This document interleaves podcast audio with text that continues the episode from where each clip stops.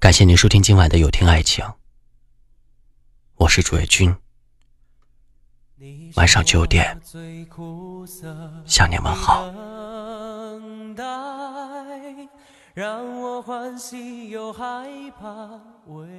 刚刚央视主持人李咏的妻子哈文发布微博，在美国经过十七个月的抗癌治疗。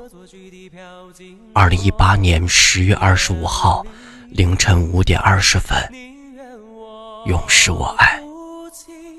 不让我爱你，你就真的像尘埃消失在风里。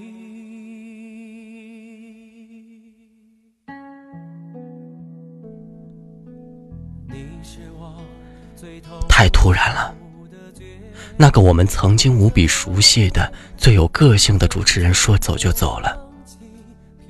李咏，中央电视台著名节目主持人，一九六八年生于新疆，一九八七年考上中国传媒大学播音系，一九九一年进入中央电视台做编导，一九九八年开始出任综艺节目主持人。去年感恩节发布最后一条微博之后，李咏从公众视线中消失了。当时曾有传言，他们一家三口早已移民美国。按患病的时间推算，其实他是去美国治病了。常常被我们调侃为中国脸最长的主持人离开了。李咏老师，一路走好。擦不去的痕迹。李咏，我与哈文的浪漫爱情经历。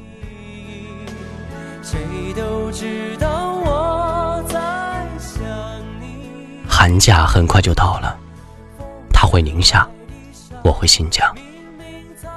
对于刚刚陷入情网的两个年轻人，这一个月真是太漫长了。特别是春节，全家老小都在，可就是心里欠的难受。我每天都给他写一封信，信里的内容无非是我今天做了什么，明天要做什么，无时无刻不想念你之类的。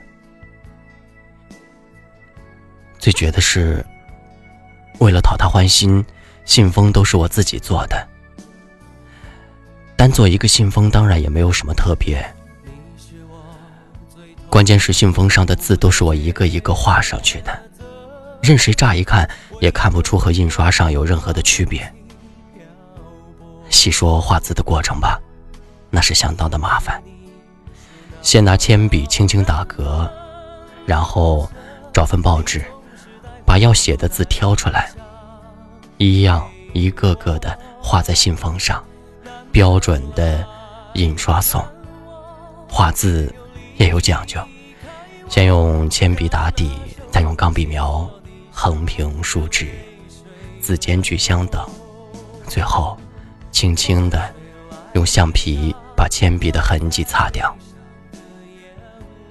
哈文说：“这哪是写信啊，纯属骗女孩呢？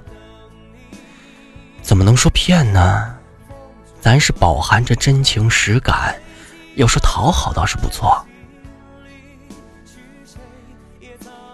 一九八八年四月十三号，是我们确定恋爱关系后第一个哈文的生日。正是感情突飞猛进的时候，哈文的室友和我一起策划了一场宿舍 party，想给他一个惊喜。女生宿舍男生不让进。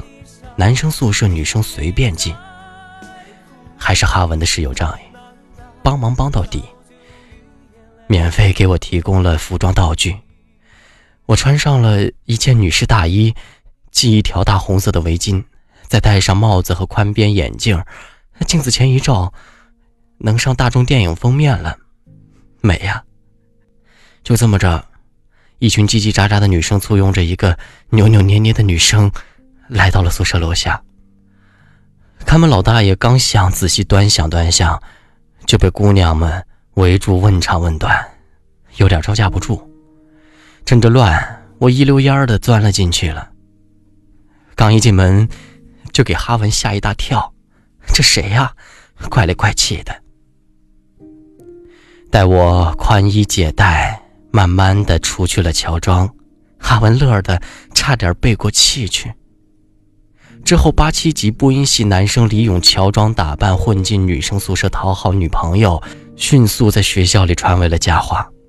一年以后，一九八九年春节，我这个丑女婿上门去了。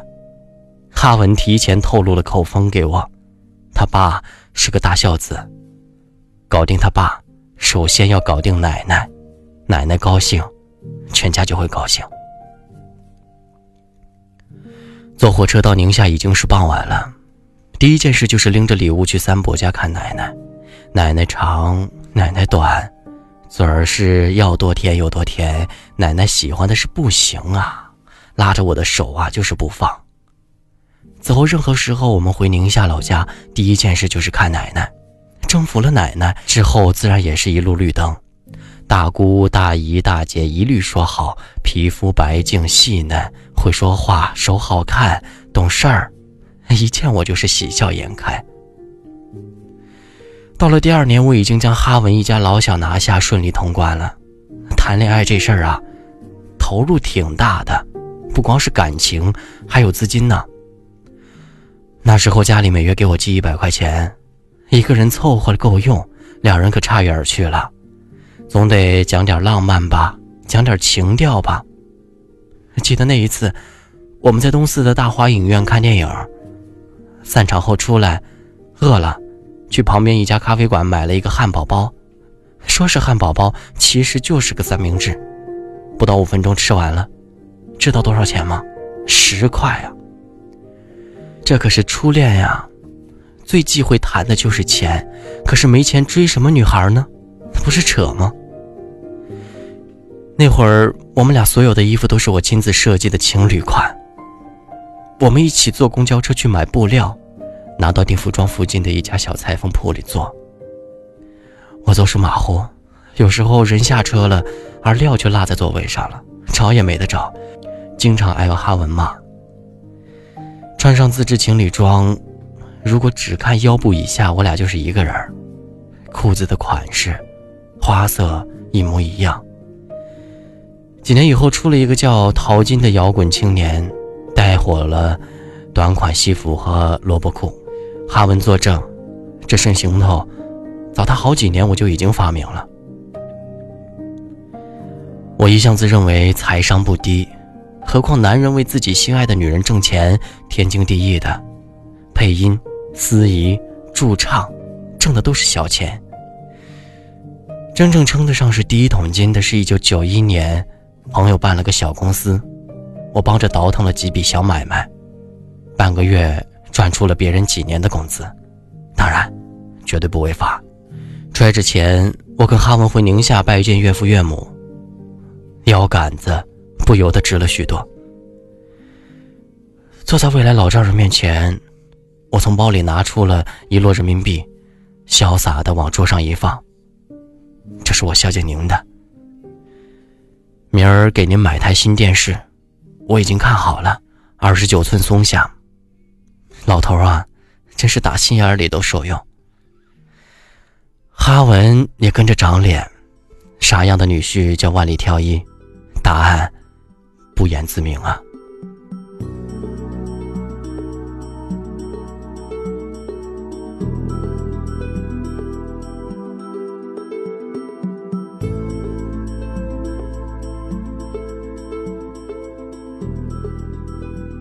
我是主页君。如果今晚的内容触动了你的心扉，请分享到朋友圈吧。也祝李老师一路走好，晚安。